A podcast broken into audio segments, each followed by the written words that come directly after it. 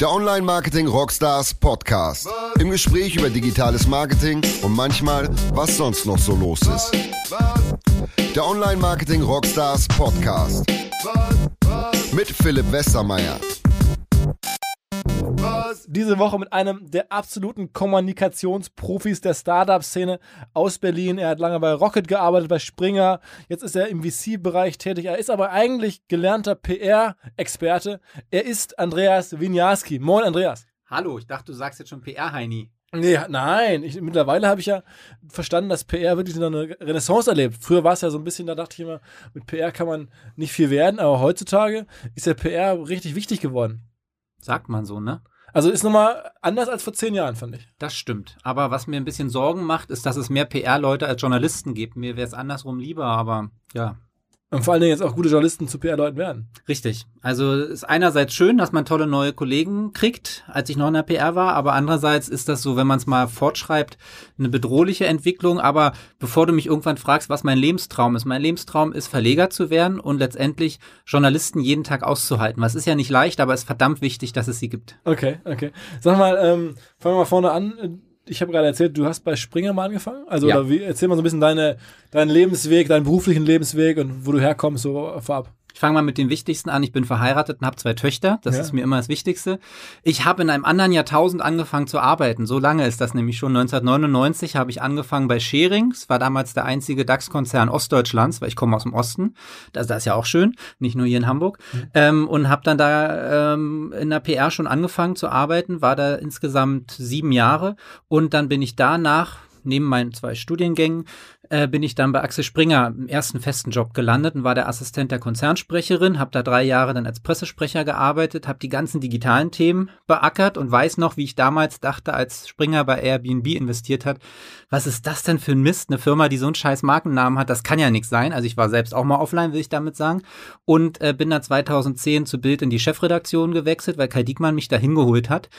Und 2012 kam der Anruf von Rocket Internet, dann bin ich da angetreten als erster Kommunikationschef und irgendwann war ich dann Geschäftsführer bei RCKT, dieser Ausgründung, ähm, war dann ein Jahr in der Beratung tätig, bis dann wieder ein Anruf kam von Early Bird und da bin ich jetzt seit ersten vierten Partner. Okay, also das heißt, jetzt gar keine PR mehr, jetzt so richtig wie Sie, ja. oder? Okay. Ich bin auch nicht mal für die PR von Earlybird zuständig, weil man, manche haben wahrscheinlich gedacht, der macht jetzt das gleiche wie bei Rocket, nur mit einem roten Hoodie, aber das macht ein anderer Partner. Also ich habe mit Kommunikation im Augenblick wenig zu tun. Ich bin ja im, im Mini-Nebenjob noch Senior Advisor bei Hering Schuppener und sitze auch im Beirat einer Agentur, aber das sind wirklich Nebenjobs. Mein Hauptjob ist Pure VC.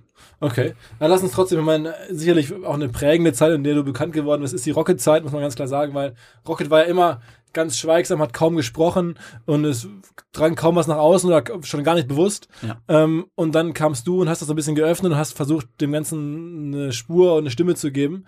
Wie war das damals? Also erstmal wollte ich ja sagen, die, die bis zum Ende durchhalten, ich werde nachher ein Geheimnis über Oliver Samwa enthüllen. Also es lohnt sich dran zu bleiben, auch wenn es zwischendurch langweilig sein sollte. Oder einfach Fall. nach vorne springen bis in Minute 45. Ähm, wie war das damals, war die Frage, ja, ja. Also als ich anfing, ich muss zugeben, mir war das gar nicht klar, was Rocket ist und welche Implikationen das so haben kann. Mir hat nur jemand bei Springer gesagt, als ich ging, super smarter Move von dir ähm, eine ganze Generation von Gründern wird dich für den PR-Guru halten. Mir war damals überhaupt nicht klar, was er meinte. Heute habe ich eine gewisse Vorstellung davon, auch wenn es keine Gurus natürlich gibt. Ähm, als ich da anfing bei Rocket, gab es wirklich gar nichts. Es gab ein E-Mail-Postfach, so PR at Rocket, was keiner über Jahre lang abgerufen hat. Da war von der Hildesheimer Stimme bis zur New York Times alles an Anfragen drin, hat sich nie jemand angeguckt. Also eigentlich Wahnsinn, wenn du drüber nachdenkst.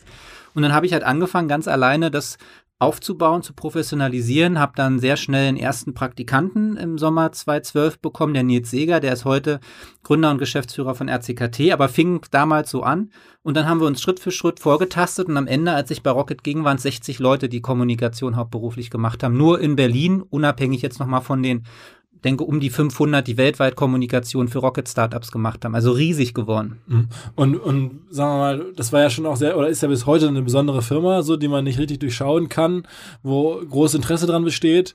Ähm, war das für dich, äh, sagen wir mal, wahrscheinlich gar nicht so besonders, weil du kannst es ja nicht anders. Oder wie unterscheidet sich sowas von jetzt von Schering oder von Axel Springer? Das ist diametral entgegenstehend letztendlich, weil da hast du Unternehmen, die müssen kommunizieren, weil sie an der Börse notiert sind. Ich habe ja immer nur Finanzkommunikation gemacht, also diese regelgeleitete Kommunikation, die dir der Gesetzgeber oder der Kapitalmarkt vorschreibt. Und dann kam ich in ein Umfeld, das ja so schön professionell unprofessionell ist, sage ich mal über die Startup-Szene und ähm, wo auch gar nicht die geringste Vorstellung bestand, wie so eine freie Presse funktioniert oder was das Informationsbedürfnis gewisser Stakeholder, so Anspruchsgruppen um dich herum angeht. Und da musste man jetzt aber gar nicht so viel Überzeugungsarbeit leisten, sondern der, die Carte Blanche bei Rocket ist ja immer, wenn du mit Olli gut klarkommst und einen direkten Draht zu ihm hast, dann kannst du machen ohne Ende. Das ist halt die Magie letztendlich von Rocket. Und da es bei uns so lieber auf den ersten Blick war, würde ich sagen, meinerseits, und wir auch an die vier Jahre super gut zusammengearbeitet haben, noch heute noch ein gutes Verhältnis haben, äh, hatte ich da freie Bahn und konnte zum ersten Mal ja so machen, wie ich äh, glaubte, dass es sein muss. Und das ist bis heute super cool und bin ihm da sehr dankbar für die Chance. Würdest du sagen, dass er sozusagen das meiste aus deiner Story rausholt, PR-seitig was man rausholen kann? Oder würdest du auch sagen, dass du ein bisschen Beeinflusst hast, wie er so jetzt wahrgenommen wird in der Welt? Na, man muss den Patienten natürlich immer challengen und kann nie sagen, Mission accomplished. Ähm, ich glaube, wir haben da über die Jahre, als ich noch da war, enorme Fortschritte gemacht. Natürlich ist das dann ein bisschen weniger geworden, ähm, als ich da wegging. Ähm, dann wurde ja wieder PR ein bisschen aufgebaut, aber nicht mehr in dem Maße. Und heute würde ich sagen, dass Rocket natürlich in erster Linie für den Finanzmarkt kommuniziert und da Dinge auch noch besser machen kann. Äh, aber ich war ja in der Phase da, ich habe ja neben im Nebenjob im Grunde Rocket kommuniziert. Der Hauptjob war ja Startups bauen. Ich weiß gar nicht, wie viele Dutzend Startups ich mithelfen durfte, kommunikationsseitig und brandseitig zu bauen.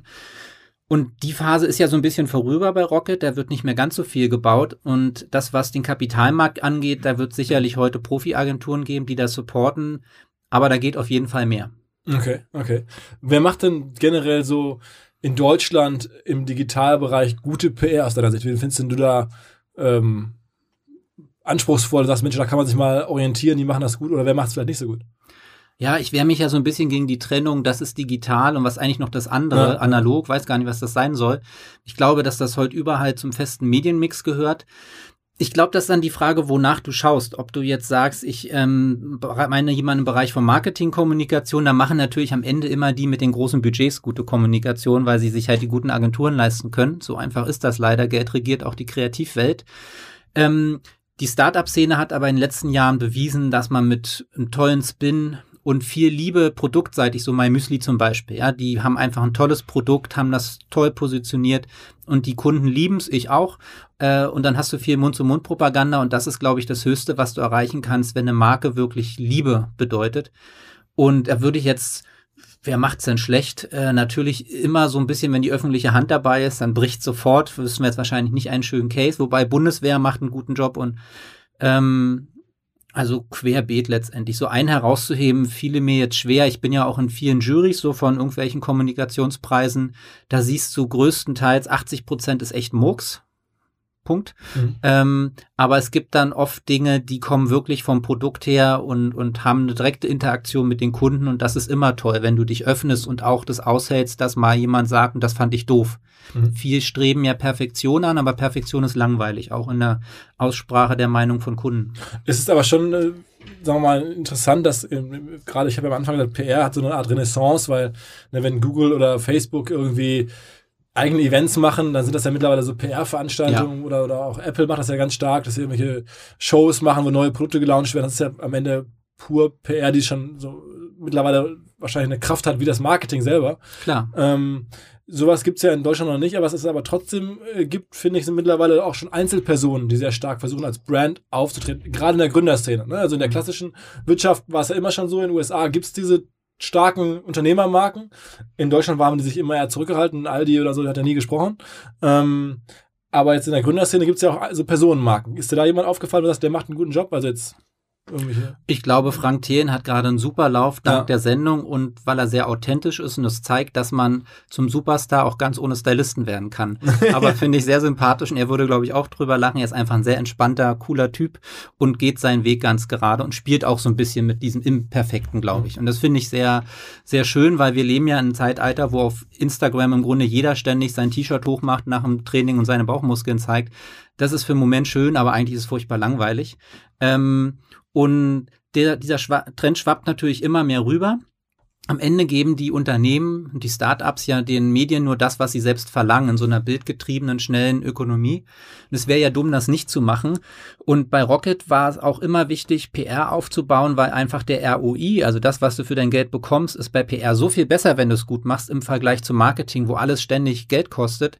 Aber wenn du es so vom Push zum Pull hinbekommst, durch einen schönen Spin, dann hast du es natürlich geschafft. Da erinnere ich mich bei so einer ähm, Wohnungssuchmaschine, so ein Immo-Scout für die Emerging Markets, Lamudi, haben wir damals zum, zur Fußballweltmeisterschaft gemacht. Das sind die Top-Häuser der Fußballstars und das haben wir aufbereitet. Das ist ein paar Jahre her, da hat das noch nicht jeder gemacht. Und das hat performt in aller Welt, weil die Challenge war ja auch bei so Marken, die dann in 50 Emerging Markets sind, die nichts miteinander zu tun haben. Da ist Ramadan, da wird Weihnachten gefeiert und so weiter wenn du da nur eine gute redaktionell-journalistische Idee hast, mit einem guten Timing, kannst du mit minimalem Kapital und, und Kapazitäteneinsatz einen riesen Spin erzeugen, wo du sonst Millionen hättest ausgeben müssen, über Landesgrenzen hinweg.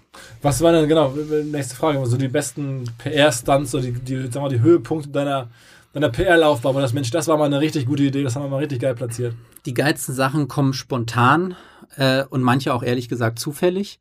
Zum Beispiel, dass ich heute hier sein darf, ist für mich was ganz Besonderes, weil, oh, weil, na, weil euer Podcast einfach die Nummer eins und jeder hört's und darum muss ich mich jetzt besonders zusammenreißen, natürlich nicht irgendwas sage, was nicht so gut ist. Ähm, aber die passieren einfach und am Ende das Wichtigste ist, den Zuspruch von anderen zu kriegen. Wenn du eine Haltung einnimmst, und da hatte ja Rocket so ein bisschen Problem, also so demütig, dass man dich mögen kann, dann werden dir die besten Sachen eigentlich angedient, weil wir sind ja sehr in so einer Welt, wo man sagt, mit eigener Stärke erkämpfe ich mir das. Gute Kommunikation funktioniert genau andersrum, dass andere dir die Schulter hinhalten und die Leiter wird immer höher, immer höher. Ähm, und für mich persönlich war, kann ich im Grunde sagen, mehrere Scoops. Also Scoop 1 war, als Rocket auf der Titelseite der Financial Times war 2013, als wir die erste halbe Milliarde Finanzierungsrunde gemacht haben. Und wir, ich wusste, wir haben ein Interview mit der Financial Times gemacht und am nächsten Tag rief, ich hatte morgens Olli den Text dieses Interviews geschickt, war also in der Zeitung, alles ist gut, hatte aber jetzt nicht geguckt, was da so weiter passiert ist. Dann rief er mich nachmittags an aus dem Zug zum Pariser Flughafen und meinte, du Andreas, äh, ich habe gerade die Financial Times aufgeblättert. Da bin ich ja vorne drauf mit Bild auf der Titelseite mit meinen Brüdern, da wo sonst Obama und Putin sind, so sagte er. Und ich hatte halt einfach, wir hatten ja kein Print-Abo und kein, kein Pressemonitoring bei Rocket, viel zu teuer. Also sprich, mir ist da durchgerutscht, wo dieser Artikel platziert war, nämlich auf der Titelseite mit Foto, also ganz Europa sprach darüber. Äh, also das war Scoop 1 im Guten wie im Schlechten, weil eigentlich als Profi darf dir das nicht passieren. Scoop 2 war, glaube ich, der ganze Börsengang inklusive dieser schrecklichen ZDF-Doku über Rocket Internet. Aber meine Haltung ist immer, wer nichts zu verbergen hat, braucht sich nicht verstecken und dass dann Journalisten doch so ein gemischtes Ding draus machen, fair enough, hat uns jede Menge Bewerbungen im Nachgang beschert. Ja, wir haben dann statt 3000, 15.000 Bewerbungen im Monat bekommen oder so. Also die Bekanntheit ist da nochmal immens gewachsen. Und ähm, das, was wir bei Early Bird vorhaben, wird auch in der Liga hoffentlich dann sein. Und insofern freue ich mich darauf schon sehr. Ähm, was ist denn so das, das beste Asset? Also, das hast du gerade natürlich Titelseite der Financial Times, ist ja krass. Ich habe irgendwie damals war ja auch, glaube ich, häufiger Titel Manager Magazin. Ja. Ähm, da waren auch ein paar Mal Samwas drauf, habe ich dann nachher gehört von Manager-Magazin-Leuten, das verkauft sich gar nicht so gut, weil das in der Breite wohl gar nicht die richtige Zielgruppe ist und das lesen dann mehr so Mittelständler, die sagen, okay, lass mir diese Startup-Jungs immer weg. Aber ähm, trotzdem muss es online. Aufkommen. Also online ist es so, auch wenn bei der FAZ, also bei so einem klassischen Publikum, ein Samwa oder Rocket-Artikel war und wahrscheinlich noch ist, performt der selbst Angela Merkel aus. Also es ist schon so, dass diese Rocket-Welt extrem fasziniert und einfach eine riesen Community online anspricht. Okay. Ähm, und was noch in der Liga der Scoops ist, ist sicherlich, als das Handelsblatt kurz vor dem Börsengang Olli zum deutschen Mark Zuckerberg erklärt hat. Und als ich dann wegging, äh, haben sie das wieder kassiert. Da gab es so einen Artikel, er ist doch nicht der deutsche Mark Zuckerberg. das habe ich offen gestanden mit einem weinenden Auge gesehen, wie schnell sowas schwinden kann, aber so ein bisschen lachend war es natürlich auch. Ja, und wa warum, warum geht Samba nicht hin und inszeniert sich noch mehr in Richtung halt eines Mark Zuckerberg. Also man sieht ja in den USA, was das mittlerweile für, für eine Aura hat und dass der jetzt als, als Präsident gehandelt wird. Und ja, Wahnsinn. Dass, dass die, also amerikanische Gründer, auch Jeff Bezos, qua Pressemitteilung ja die Börsenkurse von anderen Firmen beeinflussen können ja. und sowas, also wirklich wahnsinnige Kraft haben, auch weil die Köpfe so präsent sind und zum Teil sich die Washington Post kaufen, jetzt im Falle von Bezos oder halt andere krasse Sachen machen, irgendwie Stories spinnen, jetzt Elon Musk, wir fliegen zum Mars, wir machen dies und jenes. Warum macht Samba sowas nicht? Der könnte da auch sagen, ich kaufe mir mal ein Magazin Klar. oder ich, ich erfinde mal irgendwas Verrücktes, wir machen mal. Warum ist der in dieser heutigen Zeit PR-mäßig nicht angekommen? Das ist dein Urteil. Also, das ist keine, das war nur eine Frage. Das ist eine ja, Frage. Keine ja, genau. Also ich würde da schon mal enthüllen, dass Olli im Kern eigentlich ein super cooler Typ ist, der total geerdet ist und eher so das Schafs im Wolfspelz. Wenn du mit dem eng arbeitest, ist der nicht so hyperaggressiv. Man kann gut mit ihm arbeiten. Es gibt Punkte, wo du merkst, da brauchst du nicht mehr diskutieren, aber das ist okay, ist vielleicht bei mir auch so, ich weiß gar nicht. Ähm, und der ist halt ganz deutsch, ganz bodenständig, ganz rational und ähm, natürlich kann er auch den Spin für die Zukunft darstellen, aber er ist jetzt nicht der Daniel Düsentrieb, sondern Bob the Builder, wie er ja immer mhm. sagt. Und am Ende sind wir vielleicht alle auch so ein bisschen. Wir sind halt sehr deutsch, ja. Und ich habe zur Hälfte äh, polnisches Aber es kostet wahrscheinlich ein oder zwei Milliarden Euro Börsenbewertung, also so zu sein, statt irgendwie aggressiver zu sein und mehr Luft zu machen. Wahrscheinlich eher mehr, ja. Das mag so sein. Ja. Ähm, wobei ich glaube, da ist viel wichtiger, äh, Steady Returns und Profit dann irgendwann zu liefern. Ähm, ich glaube auch, dass da mehr ginge, aber mal gucken, was da noch kommt. Ist ja schon sagen wir mal, interessant, dass es in der Szene so ein paar Leute gibt, Frank Thelen oder mir fällt jetzt Verena Pauster ein, die es auch sehr gut macht, finde ich. Aber trotzdem bei den deutschen IPO-Firmen, die großen deutschen Tech-Firmen, ähm, jetzt sagen wir mal Trivago, der Rolf Schrömmings fängt gerade an, so ein bisschen PR zu machen. Delivery Hero kennt kein Mensch, den, den CEO. Ähm, jetzt selbst bei Zalando äh, wissen ja noch in der Breite des Volkes weiß kaum jemand, wer die Gründer sind. Ja, da geht deutlich mehr. Also Warum mein, ist das so? Also ich würde sagen, Olli ist ja ganz gut positioniert, über den reden, reden alle und du redest Jahre danach mit mir noch darüber, über das Thema. Mhm. Also er hat ja eine Marke, die funktioniert. Ich glaube, wir haben damals einfach auch sehr viel gemacht und es hat ja in den ersten Jahren auch ohne großes zeitliches Involvement von ihm funktioniert. Äh, das braucht natürlich dann jemand, der die ganze Arbeit dir abnimmt und das die ganze Zeit macht. Ich war ja überall, ich war sogar bei euch auf der Bühne, ich war ja überall auf allen Bühnen Deutschlands und habe da die Rocketfahne hochgehalten. Also ich sehe das auch so, dass wir in Deutschland eine relativ profillose Szene im Vergleich zu Amerika haben. Gerade die Personenmarken sind völlig unterentwickelt und die wenigsten nutzen wirklich ihr Potenzial, wobei wir inzwischen ja Medien haben, die es aufgreifen würden. Ich bin der Meinung, dass auch äh, Gründerszene und auch ihr in eurem Online-Portal da deutlich mehr machen könntet, wenn man mal Medien nicht nur als Newsletter, also nachrichtengetrieben begreift, sondern auch ein bisschen satirischer und mehr als bunte, weil ich glaube, äh, dass sich dafür viele Menschen auch interessieren. Wo gehen die abends hin? Was hat der für ein neues Auto? So dieses ganze Klatsch und Tratsch. Ich war halt zwei Jahre bei der Bild, ja, das steckt halt tief in mir drin. Und das sind am Ende die Themen, die die Menschen zwischen Fußball und Arbeit dann doch interessieren äh, brauchst du Menschen, die da mitmachen. Ich glaube, es muss so ein beidseitiger Prozess sein, weil der Hebel ist ein großer. Und ich weiß auch immer nicht, ob bei mir mehr Schein oder Sein ist. Äh, ich lasse beides zu. Was ist denn das Wichtigste, oder wenn du jetzt ein Startup äh, coacht in Deutschland, mhm. welche zwei, drei Medien muss man rein? Was sind so die, die Must-Medien, wenn man ein neues B2C-Produkt launcht? Also es gibt ja Agenturen, die pitchen dir, dass sie dich in Gründerszene reinbringen. Die Kollegen da nehmen ihren Job sehr ernst und da kommst du auch so rein, wenn du ein Geschäftsmodell hast und irgendwie Traction hast. Also ähm, viel schwieriger ist es natürlich in die klassischen Leitmedien reinzukommen und die höchste Kunst ist und bleibt Fernsehen. Ähm, das ist etwas, was selbst für Rocket eine Herausforderung war oder für uns heute als Early Bird ist. Klar, du hast da jetzt mit Höhle der Löwen ein Format, aber ansonsten, wenn du mal so ein ZDF Mittagsmagazin oder You Name It reinkommen willst, verdammt, verdammt schwierig. Und ich weiß noch, vor x Jahren hat Vox damals angefragt, da hatten sie gerade die Idee aus Amerika geklaut für Höhle der Löwen. Ich glaube, sie kam erst mit diesem Trump-Format, der Praktikant, The Apprentice, und wollten dafür Olli Samba haben. Ich sofort, brauchte ich gar nicht nachfragen, habe ich gesagt, nein, auf gar keinen Fall, das ist nichts äh, für uns, für ihn. Ähm, da fing das so ein bisschen an und äh, ich finde das eigentlich ganz gut, dass es die Höhle der Löwen gibt, weil die simplifizieren Dinge ja so. Im Grunde meine tägliche Arbeit als VC wird ja da dargestellt wie so ein bisschen Birnen verkaufen oder so.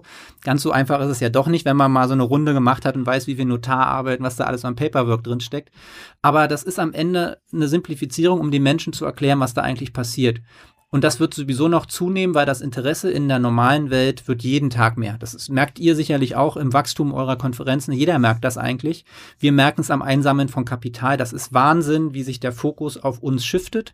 Wir müssen es nur gut machen letztendlich und ohne viele Fehler und dann auch die Verantwortung übernehmen, die das bedeutet, wenn man die Macht bekommt. Und äh, sagen wir mal, das hast du gesagt, Fernsehen ist total schwer. Ähm, aber wenn du im Fernsehen irgendwo einen, einen Joker hättest, wo würdest du gerne rein? Was wäre das Coolste? Markus Lanz oder, oder wo muss man dann sitzen? Früher Markus, Stefan Raab? Markus Lanz relativ einfach, muss man ehrlich sagen. Okay. Wenn man da rechtzeitig, kann ich nur jedem Gründerteam empfehlen mit einem guten Pitch, weil der hat eine sehr coole äh, Redaktion, gerne auf Nachfrage, Inbox me und ich vernetze euch, ähm, weil der auch eben so oft in der Woche erscheint und er ein junger, frischer Typ ist, das geht. Ich meine, ich war in meiner ersten Woche bei Rocket, haben wir damals Pay11 gelauncht, so wie Stripe bezahlen mit der Kreditkarte. Ich weiß gar nicht, welche Firma zuerst da war, wer von wem abgeguckt hat. Ja, okay, okay. Ich, ich, ahne, wer wie es gewesen sein könnte. ich, er weiß es nicht mehr, die Erinnerungen schwinden. Äh, auf jeden Fall war dann der Launch dieses Produkts abends in der Tagesschau und ich weiß, ich weiß heute noch, wie ich es gemacht habe, aber das ist natürlich absolut crazy, wenn du mit einem Startup-Launch von, ja, in die Tagesschau kommst. Ähm, das ist sicherlich ganz großes Kino. Ansonsten sind ja rein theoretisch die ganzen Verbraucher- und Wirtschaftsformate toll, nur da wirst du eh durch den Kakao gezogen. Das ist selbst für einen Daimler und Co. kein Spaß, äh, weil das sind eben eher linksliberale Journalisten, die sowieso alles doof finden, was mit Wirtschaft zu tun hat. Also schwieriges Terrain, würde ich sagen. Viel besser ist im Grunde in so diesem Vorabendprogramm, wo man es so ganz gemütlich hat und jetzt nicht so die Investigativjournalisten so hat. So. Zum Beispiel, ja, die funktionieren sehr gut, diese Formate. Und eine Verena Pauster könnte natürlich auch zu Anne Will oder sowas gehen, weil ich glaube, dass unsere Szene äh, Verena ist ja ein gutes Beispiel für Verantwortung übernehmen mit ihren Startup-Teams, aber unsere Szene muss auch lernen, wir werden langsam ein bisschen älter, du wirst ein bisschen grau, ich bin schon lange grau. Äh, wir sind jetzt die, zu denen auch andere schauen und wir müssen auch eine Meinung haben zu bestimmten Themen wie AfD, zu Trump, Flüchtlinge, was auch immer. Wir sind sehr so in unserem Kokon und denken, wir nehmen nur die Sherrys, des Geldes und der Aufmerksamkeit. Ich glaube, es ist aber auch Zeit, dass wir Verantwortung übernehmen, politisch und Wenn dich jetzt jemand fragt, wer sind denn so die wichtigsten Startup oder vielleicht auch Marketingköpfe in Deutschland und du müsstest mal eine Liste erstellen für eine Spezialsendung Anne Will. Ja. Wen würdest du jetzt nehmen? Philipp Westermeier. und, also, auf Platz 1 wer, sind denn, wer sind denn die, sag mal, wen würdest du da jetzt empfehlen? Jetzt nur Marketingköpfe? Ja, oder auch, auch Startups aus der Berliner Szene vielleicht. So. Okay, also Oliver Sam war auf Platz eins. Ich finde, es ist jetzt wahllos, ja, was meine ja, Erinnerung gerade kommt. Klaus Hommels ist sicherlich eine ganz wichtige Figur. Christoph Mehr. Ich glaube auch, dass wir bei Early Bird mit äh, den Heilemann-Brüdern, Nagel, Brandes, also das sind auch Köpfe, die die Szene geprägt haben. Bei Project A ist das ganze ehemalige Rocket-Team mit Flo Heinemann und da kannst du eine lange Liste äh, machen. Verena ist, hat so, es ist so Fluch und Segen. Sie ist halt die Frau, die es super macht, aber sie ist oft wirklich die einzige Frau. Wenn du überlegst, Tech und Frau, dann ist immer Verena. Also ich, mich würde es an ihrer Stelle schon so ein bisschen nerven, weil du wirst ja dann auch reduziert auf die Frauenrolle. Aber sie macht es halt auch sehr gut. Würde ich auch sofort einladen. Ähm, wen würde ich denn noch einladen? Äh, Frank Thelen ist sicherlich gesetzt. Aber ich glaube, die spannenden Köpfe sind die, auf die man jetzt gar nicht kommt, weil sie gerade erst am Aufstieg sind. Das ist ja das Schöne an der Szene, dass im halben Jahr ist das schon ganz anders. Irgendeine Prognose, wer da kommt? Äh, ich glaube, dass das ganze Thema äh, äh, Fintech noch viel, viel und Insurtech, diese Themen werden viel größer. Und dass so Startups, die zusammen mit Konzernen wachsen, also die nicht bei McKinsey und BCG da irgendwo im Company Builder verelenden, sondern wirkliche Startups, die früh sich so einen Strategen reinziehen äh, aus der Corporate Welt, dass die eine sehr gute Chance haben, weil die einfach Access zum Kunden haben, ohne dass sie diese riesen Marketing Spendings machen müssen, weil früher war das keiner von uns ist diesen Weg gegangen, weil du immer gesagt hast, die nerven nur die Konzerne zumindest die C-Level haben dazugelernt und sind in der Zwischen äh, in der Lage oder willens, eine grüne Wiese nebenbei zu akzeptieren. Und wenn du über Nacht Zugang zu den x Millionen Kunden von You Name It kommst und dafür nicht diese irren Summen zahlen musst, hast du einen riesen mhm. Vorteil. Und ich glaube, dass diese Gründung ähm, in manchen Bereichen wie New Mobility ist, ist es zwangsläufig, du kannst kein Tesla neben der deutschen Autowirtschaft einfach mal bauen, das wäre Irrsinn. Mhm. Ähm, aber es wäre spannend, da Gründungen zu sehen. Und hier, dieser Kartendienst ist ja ein spannendes Thema, nur die gehen im Augenblick noch gar nicht raus, was ich gar nicht verstehe. Die müssten viel mehr auf die Trommel hauen, weil sie sind ja ein Vorzeigeprojekt. Mhm.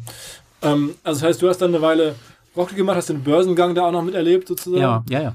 Ähm, War ich ein Jahr später noch da. Ich bin noch. Also richtig, okay. Ja. Ähm, und dann bist du aber, oder dann hast du mit Rocket zusammen eine PR-Agentur gegründet, RCKT. Ja, genau, es war eine Ausgründung der Kommunikationsstruktur in großen Teilen, weil mein Ansatz war, auch als Rocket kriegst du nicht äh, das allerletzte tolle Talent, weil Rocket ja auch in gewisser Weise bei Kreativen polarisiert. Darum stellen wir es auf den freien Markt, können zum Teil auch die Kosten externalisieren arbeiten also für externe Kunden. Wir hatten da L'Oreal, Volkswagen, you name it, also tolle äh, Und die kamen externe. zu euch, weil sie so ein bisschen was vom Rocket Glamour abhaben wollten oder weil sie dachten, ihr habt es bestimmt richtig drauf, in der digitalen Welt PR zu machen oder was da sozusagen euer, euer, euer Pitch? Ich kann sehr überzeugend sein. Es hat ja. auf jeden Fall geklappt, aber sicherlich der viele in der Phase und heute ist glaube ich in Teilen ja noch so glauben, dass es da irgendwie so eine geheimen Trank gibt, den die dann bei Rocket trinken und dann funktioniert das. Ist auch irgendwie cool und wenn du Budgets hast, ob du die nun an Fischer Appelt eine x Million gibst oder mal sagt, hier probiere ich mal für ein kleines Ticket was. Das war sehr einfach, so schnell m, x Millionen Umsatz hinzubekommen, okay. aufs Jahr gesehen. Ähm, und es war eben dadurch die Chance gegeben, dass auch so der äh, hier der, wie sagt man, der, der Textwriter für Joko und Klaas zum Beispiel da freiberuflich reinging. Solche Leute, die jetzt rein für Rocket wahrscheinlich nicht gearbeitet hätten, aber dadurch, dass sie diese Mischung hatten, Startups wie auch große Konzerne, äh, war das sehr erfolgreich und ich finde das cool zu sehen, dass meine äh, drei Führungskräfte früher eben da jetzt das Führungstrio äh, sind und einfach einen super Job machen. Weil mhm. das Tolle ist ja, das habe ich so gemerkt, als sie jetzt vor vom Dreivierteljahr, halben Jahr äh, Hub-Agentur des Bundeswirtschaftsministeriums wohnen. Ich habe es aus der Presse erfahren, ja, habe ja damit nichts mehr zu tun und dachte, cool, du bleibst immer der Gründer, kannst immer noch stolz mhm. sein, obwohl ich damit nichts zu tun habe. Es bleibt ja für Leben. Wie, wie groß ist die Firma jetzt? Es sind so roundabout 50 Leute. Also hat sich, äh, war so ein kleiner Dip, glaube ich, nach meinem Weggang, äh, aber das haben sie sehr schnell aufgefangen und haben das sehr nachhaltig cool aufgebaut und bin ich sehr stolz wenn ihr jetzt irgendwie eine, eine, eine Firma wie unsere oder auch andere bislang noch gar keine PR-Agentur haben, wie läuft denn das eigentlich? Macht, zahlt man dann euch auf Tagessatz, auf Monatssatz, auf Jahresdeal oder wie, läuft, wie läuft eine Zusammenarbeit mit euch? Na, mich gibt's nur noch bei Business Angel Investments, ja. Okay. Ja, okay, sagen wir mal, aber generell so ein PR, das ist ja, ja. PR ist ja, wie haben wir gesagt, ein wichtiger Teil des Marketings, aber ich glaube, vielen ist gar nicht klar oder den, versucht man immer so ein bisschen auf, auf Performance-Basis, wenn ja, du einen Artikel ja, platziert bekommst, ja, gibt es ein Honorar, das, das macht ihr wahrscheinlich nicht, ne? Nein, also ich war bei Rocket oder der PR-Bereich bei Rocket war der einzige Bereich, der komplett ohne KPIs gearbeitet hat. Also es gab keine KPIs, weil gute PR ist am Ende eine Kunst. Die kannst du auch versuchen zu messen, aber wie willst du messen, ob ein Bild jetzt schön ist oder nicht? Das ist genauso, wo ich, also was immer ist, quantitativ schreibt man es natürlich auf, weil wo nichts ist, kann nicht sein, ja. Aber qualitativ das zu beurteilen, ist am Ende eine Sache, die man im Gespräch klären kann. Und dann kann man immer noch über den Preis reden, ob es das Geld wert ist. Ähm, es gibt ja gute PR-Leute, die erstatten einfach das Geld zurück, wenn es nicht so gut gelaufen ist, weil das ist eine Kuppelproduktion. Ich bin ja Industriebetriebswirt in der, im ersten Studium. Das ist wie beim chemischen Prozess, da gibt's immer Ausreißer und dann musst du halt Sorge tragen, dass der Kunde nachträglich happy ist. Aber im Vorhinein die Agentur nun zu quälen mit genauen KPIs, das ist verschwendete Arbeit auf Unternehmensseite. Für die Agentur ist es sowieso, weil die ja keine Ahnung haben, äh, wem man nun genau wann überzeugen kann. Weil das Gute ist ja, dass ein Journalist immer noch autark entscheidet. Aber ich habe Gründer erlebt, die saßen vor einem, haben gesagt, das ist hier übrigens der Peter. Und der Peter, den habe ich eingestellt, der schreibt die ganzen Artikel, die du dann abdrucken lässt. Ich meinte, wie, was schreibt der für Artikel? Naja, die dann in der Zeitung gedruckt werden. Meine, nichts, was du aufschreibst, wird da eh gedruckt werden. Das ist nur Grundlage für. Und ich weiß gar nicht, was die in Gesellschaftskunde in der Schule gemacht haben, aber da haben sie nicht zugehört, wie freie Presse funktioniert. Mhm. Also wir sagen, KPIs äh, im Sinne von Quantität kann man machen. Äh, aber am Ende ist viel wichtiger, Leute zu finden, die einfach diesen Get-Shit-Done-Geist haben, sich bewegen, viel Netzwerken und am Ende liefern. Ja, und wenn man das Gefühl nicht hat, dann tauscht man den Dienstleister aus. Hm. Okay, erstmal und, und sag mal. Äh, und für euch würde ich sofort was machen. Hab mich noch nie gefragt. Ja, ja, ja. Wir, wir haben jetzt wirklich auch bislang echt wenig gemacht, muss man sagen. Also, ja, läuft ja auch so bei euch. Ich habe halt eine geile Marke und das ist Liebe, was ich vorhin sagte. Wenn das, wenn es cool ist, dann läuft's. Ja, irgendwie haben wir Glück gehabt an der Stelle. Ihr, ihr muss ich jetzt hier mal enthüllen. Ihr habt in der Küche, ist ja alles gesponsert, da von Balsen und tolle Kekse und so weiter. Es gibt sogar einen Salamischrank. Also wie cool ist das denn, sag mal? ja, ja. Sag mal, ähm, wechseln wir schnell wieder zurück zu dir. ähm, du bist jetzt ja nun auch eine eigene Marke eigentlich. Also ich meine, ich äh, beobachte jetzt schon eine ganze Weile, man kommt ja nicht irgendwie dran vorbei, wenn man so die Gründerszene liest und die ganze Startup-Szene beobachtet. Ähm, du tauchst auch immer relativ speziell auf, trägst eine enge Lederhose, äh, heute auch wieder, da kann man ja sagen. Ähm, siehst du ja gar nicht unter deinem Tisch. Ja, aber hast du dir das auch bewusst überlegt? Ich, ich bin, also ist dir das total klar? Oder ist das so bei dir, bist du da reingerutscht? Oder wann bist denn du sozusagen äh, in dieses Thema, in diesem Thema aktiv umgegangen? Wann bist du vom rechten Wege abgekommen? Ja, ja. Nein, guck mal, ich habe in der Schule schon eine Schülerzeitung gemacht, Virus hieß der. Und im Virus gab es eine Fotolove-Story, die ich getextet habe. Und ihr habt auch die Hauptrolle des Kapitäns der Fu Fußballmannschaft mir auf den Leib quasi getextet.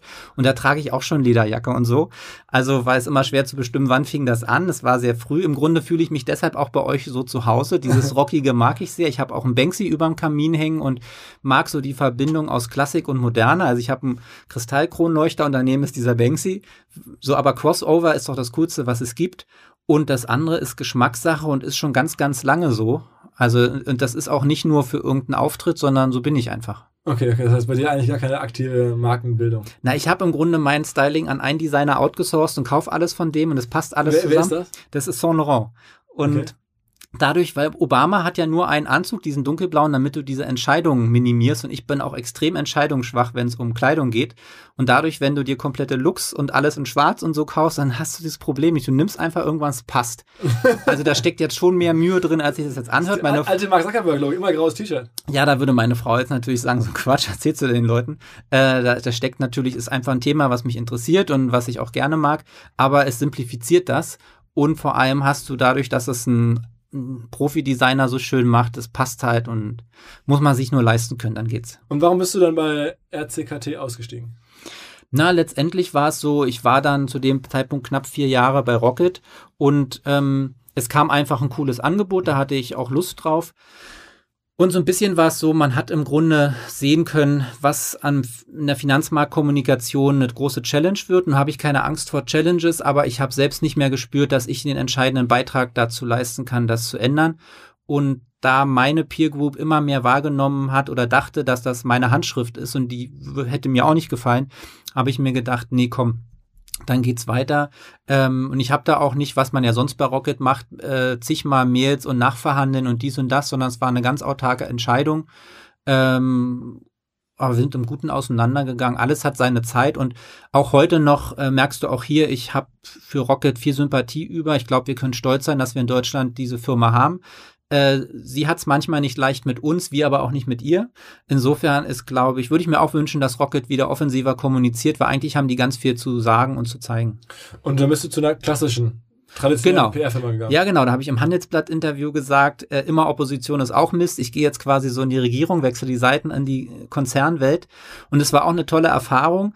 Ähm, und habe dafür die einen Digital-Hub aufgebaut. Das, das heißt Hering-Schuppener. Hering-Schuppener, genau. Es ist die führende Edel- Kommunikationsberatung kann man sagen, also die jetzt große Mandate, ob nun irgendein Flugzeug was abstürzt oder ein Autobauer, der Probleme hat, also die großen Themen, vor allem kapitalmarktnah, Übernahmen und all das. Und dann haben damals viele nicht verstanden, warum ich dahin gehe. Aber ich sagte ja schon, ich arbeite seit einem 1999 immer kapitalmarktnah. Also ich bin eigentlich Finanzkommunikator vom Hause aus.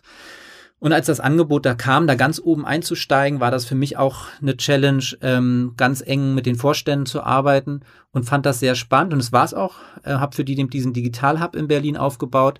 Und klar, dann kam halt nach knapp einem Jahr 15, also ein Jahr und ein Vierteljahr, äh, kam das Angebot, Partner in einem dem Top-VC zu werden. Und da denkst natürlich nicht zweimal drüber nach. Und dann haben sie auch viel Verständnis gehabt und ich bin ja da heute noch äh, auf Raten dabei und helfe mal mit Kunden hier und mit Ratschlag da und finde ich sehr bereichernd. Mhm, mhm. Jetzt hast du aber die, die eigentlich die PR-Welt sozusagen komplett hinter dir gelassen und bist jetzt im zweiten Berufsleben VC geworden. Im Grunde bin ich das, was ich schon immer werden wollte, nicht VC jetzt unbedingt, aber diese Kommunikation, die mir einfach irgendwie die Wiege gelegt wurde, ja, die das konnte ich irgendwie, ich wäre ja auch lieber ein richtiger Geschäftsführer oder so zu Beginn geworden, aber dann bist du in diesem goldenen Käfig und darum bin ich heute auch sehr bedacht drauf, gar nicht mehr zu sehr an dieser PR-Schiene zu fahren, weil das ist so Fluch und Segen auch wieder. Gleichzeitig, weil ich bin Betriebswirt, komme aus dem Unternehmerhaushalt, habe in der Schule schon meine erste Firma gegründet.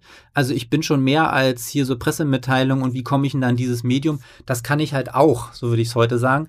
Hab das gut genutzt, um jetzt da hinzukommen. Ist ein kleiner Umweg vielleicht, aber finde es sehr bereichernd, dass ich nicht nur im Wirtschaftsbereich, sondern auch was Medien, Kultur, Politik angeht, gut aufgestellt bin und fühle mich sehr gewappnet für das, was jetzt kommt. Und wenn du jetzt irgendwo investierst, dann werden die Leute wahrscheinlich sagen, Mensch, jetzt hilf uns doch noch mal ein bisschen hier, zum Beispiel Klar. querseitig. Ist ja, also ich krieg super Inbound-Angebote, allein über LinkedIn, Leute, die mich nicht mal kennen, weil sie sagen, hier, hab gerade eine Mail, bevor ich hier reingegangen bin in eine Kabine, von äh, aus Schweden ein Start-up, weil die dann sagen, wir wollen hier in Mitteleuropa rein, du kennst dich da aus, bist ein cooler Typ, weil muss man ehrlich sagen, es ist natürlich auch so, dass sehr, sehr viele sehr finanzmathematisch getrieben sind, ohne das bewerten zu wollen. Aber ich glaube, dass VC auch eine Kunst ist, also auch mehr Dimensionen hat, als jetzt mit einem Taschenrechner das letzte durchzurechnen. Das schätze ich eben an so unserer Partnerschaft, weil ich alleine könnte kein VC laufen lassen, da würden mir so ganz viel fehlen. Aber in so einer starken Partnerschaft mit 15 anderen Partnern und dann eben so, so wie ich finde, das sind wirklich Gurus, Christian Nagel und Henrik Brandes, die alles gesehen haben, hier aus Hamburg, sind der Hamburger Jungs. Äh, von denen lerne ich ganz viel und vielleicht lernen sie auch was von mir. Das ist halt geil und dadurch kriege ich viele Angebote von Gründern, weil man eben ein bisschen anders ist vielleicht. Und ähm, wenn du jetzt irgendwo in ein Startup investierst und dann entsprechend dort berätst, was sind dann so die drei wichtigsten Sachen, die du dir als erstes anschaust, wo du dir als erstes überlegst, okay, wie können wir jetzt hier mit deinem Know-how PR-seitig, sagen wir mal, wachsen oder einen Sprung machen? Was, was, ja, was sind so die Grundregeln? Würde ich sagen, scheiß PR, ich mache das, um Kohle zu verdienen. Ja. Also ich mache, kann ich an einem Case, ich investiere gerade in meinen Personal Trainer, den Ed Hauptstadttrainer, könnt ihr hier Kickout machen, Sh ja. Shoutout sagt man, ne? Ja. Ähm, Erik Jäger, äh, mit dem trainiere ich halt und der macht mich fit und hält mich fit und äh, mit dem gründe ich jetzt äh, was zusammen und wo, wo habe ich das entschieden? Erstmal, dass ich da einen guten Return Opportunity sehe, weil das ist einfach ein Juwel, das ich früh entdeckt habe und von dem werden zusammen sehr viel Geld verdienen, glaube ich. Und das, das Kernasset ist natürlich der Mensch, ist das Gründerteam, in dem Fall ein Gründer, ja, aber als Investor kannst du doch mit einem guten Team ein schlechtes Modell drehen, aber mit einem schlechten Team niemals ein gutes Modell noch hinbekommen. Aber was machst du jetzt mit diesem, jetzt hast du da so einen Fitnesstrainer und wie kriegst genau. du den jetzt groß? Ja, äh, machen wir jetzt gerade. War gerade auf dem Fokus vorne drauf, als, als äh, hat hier Übung vorgemacht, wie man so fit wird für den Herbst. Weiß gar nicht, was das für eine Geschichte war, ist ja auch egal. Äh, und der ist Markenbotschafter von Nike und was der alles macht, er ist eh schon ein cooler Typ. Und wenn du dann noch ein bisschen Medienkontakte dazu packst und jetzt einfach Kapital, um so ein Fitnesstempel, nenne ich es mal, aufzubauen mit einer App dazu. Also ein Fitnessstudio. Studio plus App, also die Pläne, wir denken groß, ja, ist einfach der coolste, den ich kenne. Ähm, ist viel möglich und ich glaube, die Vision, groß zu träumen, die man gemeinsam hat, plus die Möglichkeit aufgrund eigenen Kapitals, äh, das eröffnet, ist wie auf dem Schulhof, nur dass du das Geld hast, das zu machen. Okay, okay. Das heißt, ähm, du bringst den jetzt irgendwie zu Marken, du bringst den in die Medien, äh, diesen, diesen Trainer. Wir suchen ähm, jetzt gerade eine Fläche aus und jetzt haben wir gerade zufällig eine gefunden, die gucken wir uns an, die ist direkt hinterm Early Bird Büro. Die Fläche war jetzt vor dem Early Bird Büro da, ist ja Zufall, aber ich helfe dem auch bei allem anderen, weil das ist richtig eine partnerschaftliche Gründung, auf die ich viel Lust habe, weil sonst werde ich irgendwann alt und fett mit ihm zusammen werde ich höchstens nur alt, aber nicht mehr fett. Und aber du machst dann auch für den Instagram oder machst du dann auch für den Twitter? Oder? Nee, gar nichts. Bin ich PR-Heini. Das kann er alles selber machen, beziehungsweise okay. da wird jetzt jemand für eingestellt.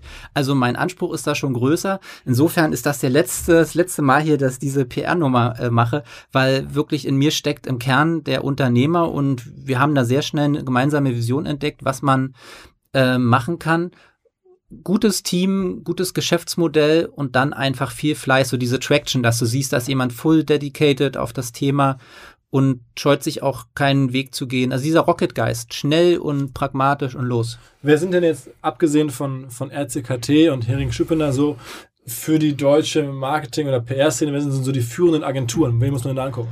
Es ist naheliegend, immer die Großen zu nennen, hier im Hamburg Fischer Appelt oder München Serviceplan. Ja, die Großen haben natürlich immer viel Ansammlung. Bin ich Freund von großen Agenturen? Eher nicht, weil ich glaube, es ist wichtig, mit den genialen Menschen zusammenzuarbeiten. Ihr zum Beispiel seid ein kleiner, cooler Laden. Ich glaube, mit euch drüber zu sprechen, lass uns mal dieses oder jenes Format ausprobieren. Ich bringe x Millionen mit und dann baut ihr was drumherum. Viel besser, als jetzt x Millionen so einen Tanker zu kippen. Ist wie so ein Ozeandampfer, der braucht ganz viel Benzin, besser mich auf einen Meter bewegt. Äh, und da finde ich zum Beispiel ganz toll, ThyssenKrupp hat gerade mit Think hier aus Hamburg, mit Michael Trautmann zusammen eine Agentur gegründet, die heißt Bobby und Karl.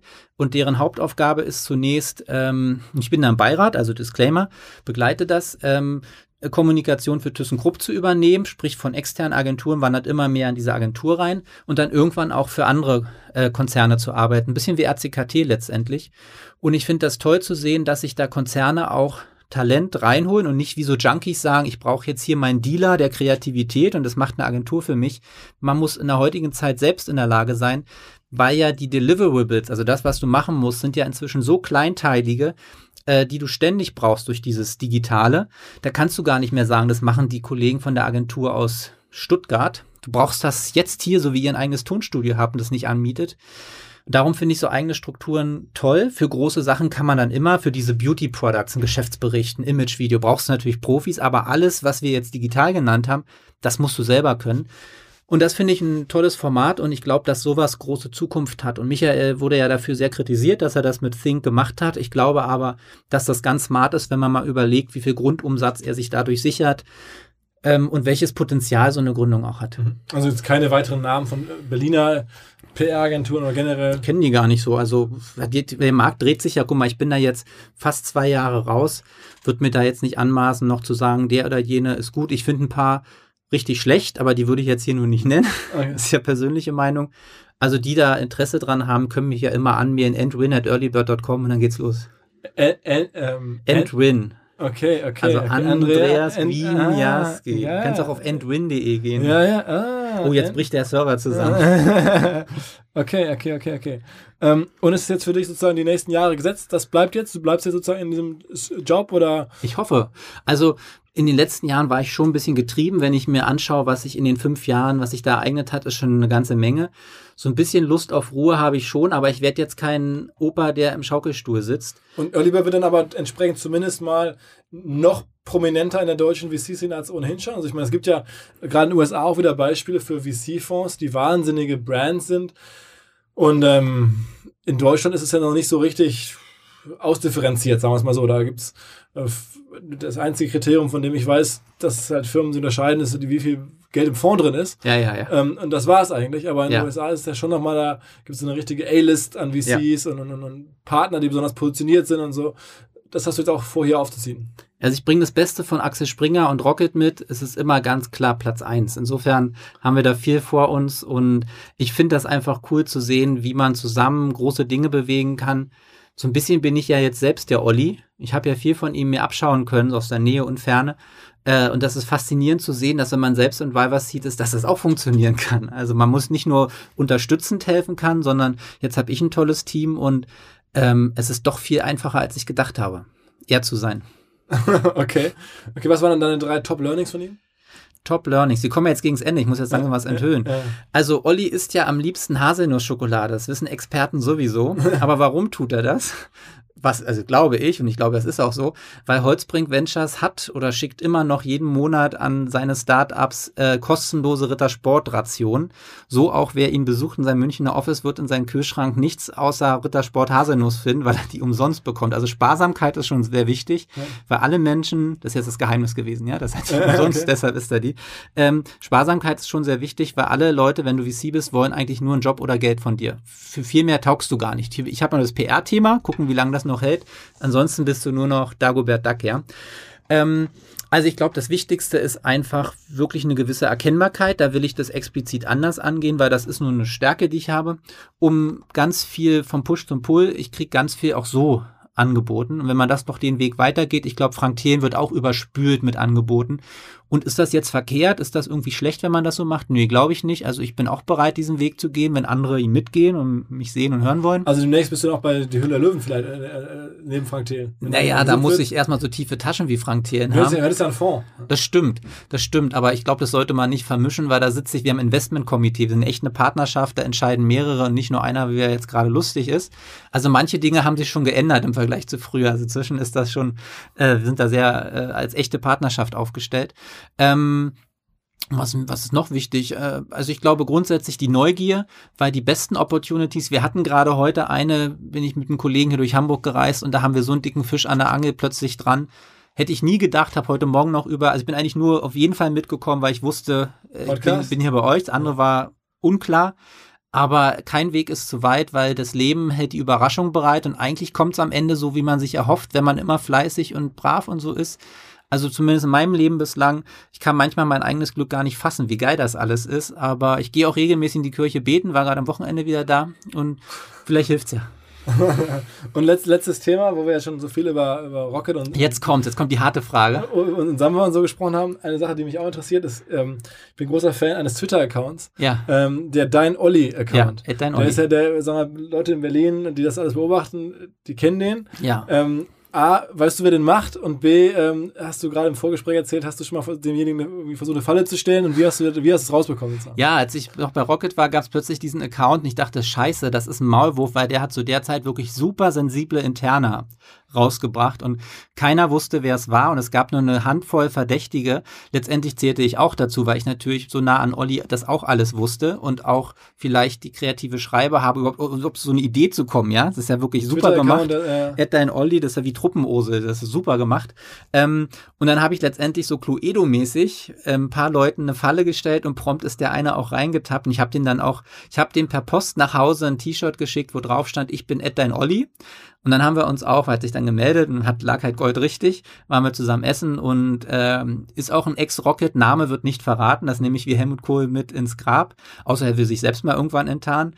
Äh, würde nur keiner denken und ich sag mal so, in manchen ähm, Berufsgruppen steckt viel mehr Kreativität drin, als man jetzt denkt. Also es war kein PRler, also ich auch nicht, äh, sondern es war vermeintlich jemand, wo man gar nicht denken würde, dass da viel Kreativität ist. Also wer das noch nicht gehört hat, geht mal auf, zu Twitter und googelt mal nach diesem Account, da ist ganz lustige Sprüche und so, sagen wir mal, alles so ein bisschen ironisiert, was ihr damals, und auch Informationen preisgegeben. Und dann auf Instagram zu Hauptstadttrainer, Erik Jäger und wer in Berlin Training machen will, da hingehen. Nicht okay. rausschneiden, hier drin lassen. Wer, Marketing. Wer, wer Geld braucht, geht jetzt zu Early Bird und, und ja. ansonsten gibt es noch Endwin. Endwin.de. Deine, deine Seite. Okay, Großes okay. Kino. Alles klar. Ja, vielen Dank, dass du da warst. Sehr ähm, gern. Äh, wir sind gespannt, wie die zweite Karriere weiterläuft. Ähm, ich auch. Bleiben dran. Dankeschön, vielen ja. lieben Dank. Ja. Ciao, ciao.